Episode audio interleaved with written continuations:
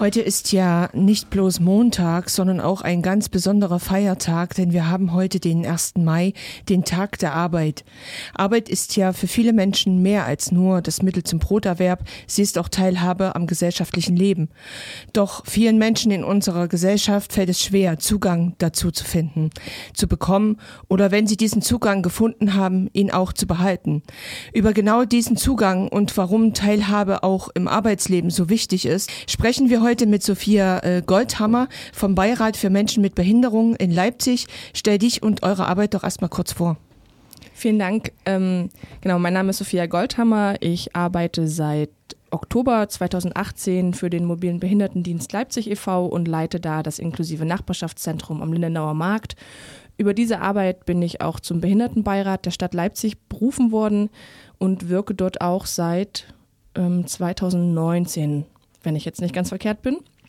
Und bin auch seit 2019 im Netzwerk Behindern verhindern aktiv, was die Aktionswoche zur Gleichstellung von Menschen mit Behinderung hier in Leipzig organisiert. Genau. Genau, da kommen wir gleich zum äh, wichtigsten Punkt, weswegen du heute hier bist, nämlich eure Aktionswoche. Eure Aktionswoche steht ja in diesem Jahr unter dem Motto Willkommen im Team und hat das Thema Arbeit und der gleichberechtigte Zugang zum Arbeitsmarkt für Menschen mit Behinderung im Fokus. Beschreibt doch erstmal für unsere ZuhörerInnen, wie sieht denn die derzeitige Situation auf dem Arbeitsmarkt für Menschen mit Behinderung eigentlich aus? Ich glaube, das lässt sich gar nicht so leicht und so einfach zusammenfassen. Ähm, es gibt erstens unglaublich viele unterschiedliche Behinderungen und auch die gleiche Behinderung laut Diagnostik heißt nicht, dass es die gleichen Auswirkungen und Konsequenzen für die Personen hat. Ähm, es gibt Menschen, die auf dem ersten Arbeitsmarkt mit einer Behinderung oder Schwerbehinderung arbeiten können und es gibt Menschen, die das nicht äh, oder bisher noch nicht geschafft haben. Ähm, es gibt natürlich auch, das wissen, glaube ich, sehr, sehr viele, auch von den ZuhörerInnen, ähm, auch diese Schutzräume in Form von Werkstätten für Menschen mit Behinderung. Das sind nicht nur Schutzräume, das sind vor allen Dingen externe Tagesstrukturierungsmaßnahmen. Das heißt, wir können bei Werkstätten gar nicht so unbedingt von einem Arbeitsplatz reden. Also es ist ein Arbeitsplatz, aber es ist eigentlich eher so eine, na, wie so eine Türschwelle. Ähm, weder das eine noch das andere. Ähm, ich glaube, dass gerade durch Petitionen wie Mindestlohn für Werkstattmitarbeitende ähm, vieles passiert und auch ähm, Aufsehen erregt wird. Ich glaube, dass wir aber noch lange nicht an dem Punkt sind, wo wir sein müssten. Und meine ganz persönliche Forderung wäre zu verstehen, dass Inklusion für alle da ist. Warum machen wir nicht eine 30-Stunden-Woche, können dadurch mehr Stellen schaffen, mehr Leute einstellen und dadurch für alle das Klima, das, den, die Arbeitsbelastung runternehmen und sie dadurch auch zugänglicher für Menschen machen, die eben auch gar nicht die Leistungsfähigkeit von 40 Stunden in der Woche haben. Ich persönlich möchte auch nie wieder 40 Stunden in der Woche arbeiten. Jetzt hast du schon gesagt, die Zugänge zum Arbeitsmarkt sind für viele einfach ganz unterschiedlich, weil es eben auch auf die Person selber ankommt und auf die Situation, in der die Arbeit stattfinden soll. Hast du vielleicht noch mal ein paar Beispiele, denen du begegnest mit deiner, äh, in deiner Arbeit von Menschen, die Ungerechtigkeiten, denen Ungerechtigkeiten begegnen in ihrem Arbeitsalltag, wenn sie arbeiten möchten oder wenn sie schon arbeiten? Ich versuche es zu beantworten. Ähm, ich merke, dass ich mich schwer tue, potenziell von Ungerechtigkeiten auszugehen, weil ich glaube, dass manchmal die Strukturen auch einfach nicht geschaffen sind und wir auch als sozusagen Expertinnen, also als UnterstützerInnen in dieser Struktur festhängen und die nicht individuell auch so anpassen können, obwohl wir vielleicht auch einen anderen Zugang schaffen wollen würden. Also das, ich will sagen, wir sind auch als ähm, Sozialarbeiterinnen in der Struktur gefasst, die wir nicht unbedingt so umändern können, dass sie für die Person, der wir helfen wollen, besser wird. Deswegen ist es nicht immer mit Absicht. Deswegen bin ich über das Wort Ungerechtigkeit gestolpert. Mhm. Mm, ich glaube, dass ein großer Grund ist, dass wir so uninformiert sind, was es für Fördermöglichkeiten gibt. Und da kann jetzt jeder denken, was er meint äh, oder was er will, aber die Agentur oder das Jobcenter haben zum Beispiel auch Fördermöglichkeiten, ne, um zum Beispiel Langzeitarbeitslose oder Menschen mit Behinderung auch befördern zu lassen, wenn ich die anstelle, ne, zu 70 Prozent, zu 80 Prozent, manchmal auch weniger, manchmal mehr. Es gibt das Budget für Arbeit, was ich darüber ähm, beantragen kann. Es gibt auch einfach Umbaumöglichkeiten, die gefördert werden, sodass ich auch einen Arbeitsplatz für den Menschen mit Behinderung auch umgestalten kann, sodass der Zugang einfach da ist. Ich bin mir aber sicher, dass das viele gar nicht wissen. Ich glaube auch, dass diese mh, mm, Ausgleichszahlung, die stattfinden muss, wenn Unternehmen ab 20 Personen nicht 5 Prozent der Angestellten mit Behinderung haben, dass die wehtun muss. Die muss wehtun, weil das ist halt ein, also es ist ein Klacks, ähm, diese, diese kleine Abgabe zu bezahlen. Ich habe jetzt rausgefunden, das fließt auch direkt in die Integrationsämter. Und die Integrationsämter sind ja dafür da, zu unterstützen, dass Menschen mit Behinderung auch in den Arbeitsmarkt finden. Also es ist sozusagen auch ein System, was wieder auf dem richtigen Platz auch ankommt. Mhm. Ich würde vielleicht direkt mal vorgreifen zu der mhm. Frage mit ja. der Veranstaltung. Da gibt es ja jetzt in der Aktionswoche ein Forum für ArbeitgeberInnen, bei dem Bausteine für die Inklusion vorgestellt werden. So heißt es auf eurer Informationsseite. Also es, du hast gerade schon gesagt, oftmals liegt es ähm, daran, dass nicht genug in Menschen informiert sind, also ArbeitgeberInnen nicht informiert sind. Wie kommt es dazu, dass wir da noch Nachhilfe brauchen?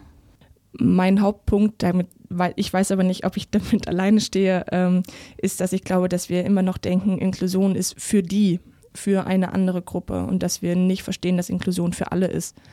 Ähm, Inklusion ist eben den Arbeitsmarkt nicht nur für andere zugänglich zu machen, sondern für ihn, ihn für mich auch aushaltbar zu machen, ihn auch für mich zugänglich zu bewahren. Ne? Also du hattest gerade gesagt oder vorhin gesagt, mhm. dass manche, die dann in Arbeit stecken, dann auch gar nicht darin bleiben können, weil einfach Gründe, also weil einfach Dinge passieren, weil sich einfach Lebensumstände verändern. Ähm, egal, ob ich jetzt ein Kind irgendwie in meine Familie, ähm, ich sag jetzt mal, integriere oder hinein ähm, gebärde ähm, oder ob ich mir einen Hund anschaffe oder ob ich mich jetzt um meine ähm, Mutter kümmern muss, die ich jetzt zu pflegen habe. Es gibt einfach Lebensumstände und vielleicht bin ich auch einfach durchgeraucht und auch dann muss ich ja keine 40 Stunden mehr arbeiten können. Und dann hoffe ich aber, dass mein Arbeitgeber bereit ist, eben inklusiv zu denken und zu schauen, an welchen Stellen kann er irgendwie was drehen, sodass ich bleiben kann. Darum mhm. geht es doch, ne? Für mhm. alle das zugänglich zu machen und zu bewahren. Wenn wir von Menschen mit Behinderung sprechen, denkt ja jeder immer gleich an eine Person, die im Rollstuhl sitzt. Es gibt aber auch Menschen mit nicht sichtbaren Behinderungen. Wenn ich äh, von Behinderung spreche, dann meine ich persönlich die Barrieren eigentlich, die es in äh, vielen Bereichen des alltäglichen Lebens erschweren, daran teilhaben zu können. Am gesellschaftlichen Leben. Und äh, diese sind ähm, aber genauso wie wir, wie du es vorhin auch schon äh, gerade beschrieben hast, ähm, sehr mannigfaltig und ähm, wie müsste denn Bezug dessen ein gleichberechtigter Zugang zum Arbeitsmarkt aussehen und von welcher Art Arbeitsmarkt sprechen wir eigentlich? Ja, von welchem Arbeitsmarkt sprechen wir eigentlich? Ich stolper da auch drüber, dass tatsächlich viele Leute, mit denen ich mich jetzt in den letzten Wochen auch darüber unterhalten habe, unterschiedliche Bezeichnungen für diese Arbeitsmärkte haben. Hätte ich jetzt Politikwissenschaft studiert oder sowas ähnliches, könnte ich wahrscheinlich genauer definieren, von welchem Arbeitsmarkt ich spreche. Mein Bild ist der ganz klassische, äh, das ganz klassische, es gibt einen ersten Arbeitsmarkt, der draußen vor der Tür stattfindet und es gibt einen anderen Arbeitsmarkt, der geschützt ist in irgendeiner Form und Weise, zum Beispiel in Form von Werkstätten für Menschen mit Behinderung. Wie müsste so ein gleichberechtigter Zugang aussehen? Ähm, ich fände es fatal, wenn wir dazu übergehen, in die Bewerbung zu schreiben, was man so an Behinderungen mitbringt oder mhm. an ähm, Dingen mitbringt, die vielleicht einen geringeren ähm, Arbeitseinsatz ähm, nur erlauben. Ich fände es super, wenn wir Arbeitgebende dafür sensibilisieren, einfach zu schauen, was kommt da für ein Mensch, mit wie vielen Stunden kommt der. Ich brauche keine Person für 40 Stunden, ich kann auch zwei für 20 anstellen ich glaube, dass wir vor allen Dingen diese Bereitschaft brauchen und, und dieses Verständnis, von dem ich eben schon sprach. Inklusion ist für alle da. Auch der Arbeitgebende hat einen Moment davon. Wenn er eine Person mit 40 Stunden anstellt und die ist dann aber krank und fällt sechs Wochen aus, weil Bein gebrochen, dann hat er keinen Ersatz. Bei zwei 20-Stunden-Stellen ist es doch viel wahrscheinlicher, dass dann die andere Person mit 20 Stunden halt vertreten kann. In welchem Kontext auch immer. Und ganz kurz ähm, noch zu diesem Arbeitsforum. Dort, das findet am Mittwoch, dem 3.5. statt von ähm, 13 bis 18 Uhr und in der Zeit von 13 bis 16 Uhr laden wir Arbeitnehmende auch ein, um auch denen irgendwie ähm, einfach Infos liefern zu können, wie kann mein Weg auf den ersten Arbeitsmarkt aussehen. Also wir sprechen über Praxisbausteine, wir hören Erfahrungsberichte von LebensweltexpertInnen, wir haben ähm, VertreterInnen, die über das äh, Budget für Arbeit sprechen können. Also dort wird viel passieren und dann von 15 bis 18 Uhr ist es dann eben nochmal für Arbeitgebende der gleiche Input, aber einfach nochmal so ein bisschen individueller gestaltbar. Ja, da würde ich direkt die Frage anschließen, die sich eben auf diesen Wechsel von vielleicht einem geschützten Arbeitsmarkt, einer Werkstatt für Behinderte zum ersten Arbeitsmarkt bezieht, was muss genau passieren, damit das besser funktioniert? Da gab es ja in der Vergangenheit von vielen politischen Organisationen auch Kritik daran, dass es an dieser Stelle oft ähm, aufhört oder dass da eben der Schritt eben nicht passiert. Mhm, das stimmt. Also ich möchte an der Stelle vielleicht noch ergänzen, dass ich nicht dafür bin, dass Werkstätten mit, für Menschen mit Behinderung aufgelöst werden. Ich glaube, dass es wichtig ist, dass eben genau so ein Raum auch da ist, wo ich mich vielleicht auch erstmal geschützt ausprobieren kann, um dann den Step zu machen. Ich glaube, dass auch in den Werkstätten mittlerweile sehr, sehr viel passiert, ähm, dass die Berufsbildungsbereiche oder auch die begleitenden Dienste wirklich engagierter daran arbeiten, Leute auch über einen Außenarbeitsplatz in den ersten Arbeitsmarkt zu vermitteln. Das ist auch immer eine individuelle Sche äh, Entscheidung des Mitarbeitenden. Ne? Also ob der dann sagt, ja, ich finde das geil, jetzt mehr Stress zu haben, dafür, dass ich am Ende vielleicht gar nicht so viel mehr raus habe. Da muss man halt echt mal schauen. Ich glaube, dass es da auch rechtliche Änderungen bräuchte, die Sozialleistungen dann nochmal anders berücksichtigen, denn wenn ich auf den ersten Arbeitsmarkt gehe und auf eine Assistenzleistung angewiesen bin, muss ich die dann selber bezahlen, wenn ich selber Einkommen akquiriere. Und dadurch kann halt sein, dass halt am Ende nicht mehr rauskommt als vorher. Bei dem Thema Werkstätten, da hast du jetzt gerade einen sehr interessanten Punkt angesprochen. Ähm, und zwar ist es ja nun leider so, dass äh, die Menschen, die in den Werkstätten arbeiten, für nicht einmal 1,50 Euro die Stunde arbeiten, wenn sie überhaupt so viel bekommen. Was sagen die Verbände und politischen Organisationen, die Menschen mit Behinderung vertreten, zu diesen Arbeitsbedingungen? Mm, ist eine Mutmaßung. Ich bin in keinem dieser Verbände. Ich arbeite selber nicht in der Werkstatt. Ich habe auch nur in einem Freizeitbereich mit Werkstattmitarbeitenden zu tun, also mit Angestellten, sodass ich nicht für genau diese angefragten Organisationen sprechen kann. Ich kann aber eine Idee davon ähm, schildern oder einen Blick, den ich eben darauf habe. Mm, das passt so wirklich in das, was wir eben schon besprochen haben. Ne? Es gibt ähm, eine Förderung, die die Werkstatt bekommt, um eben Leistungen für den Mensch mit Behinderung in der Werkstatt auch leisten zu können. Das ist eine sozialpädagogische Betreuung, das ist ein Mittagessen, das ist ähm, auch einfach die Beschäftigung, die ja eigentlich die Arbeit ist. Also ich glaube, da ist so ein bisschen der Knackpunkt. Ne? Ist es jetzt eine Arbeit oder ist es eine Beschäftigung? Es ist irgendwie beides. Und das, was ich eben gesagt habe, dass wenn ich auf dem ersten Arbeitsmarkt bin und eine Sozialleistung brauche, um eine Assistenz zu bekommen,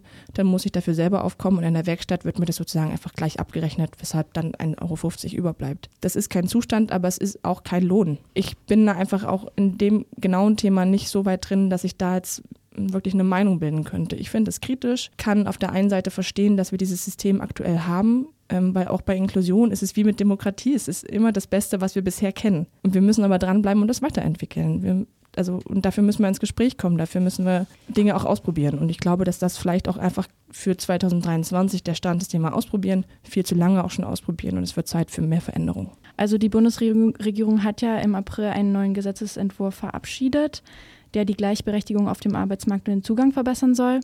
Unter anderem soll eben die Ausgleichsabgabe geändert werden. Die müssen Firmen zahlen, wenn sie keine Schwerbehinderten beschäftigen, obwohl sie dazu verpflichtet sind. Das Gesetz gilt ab 2024.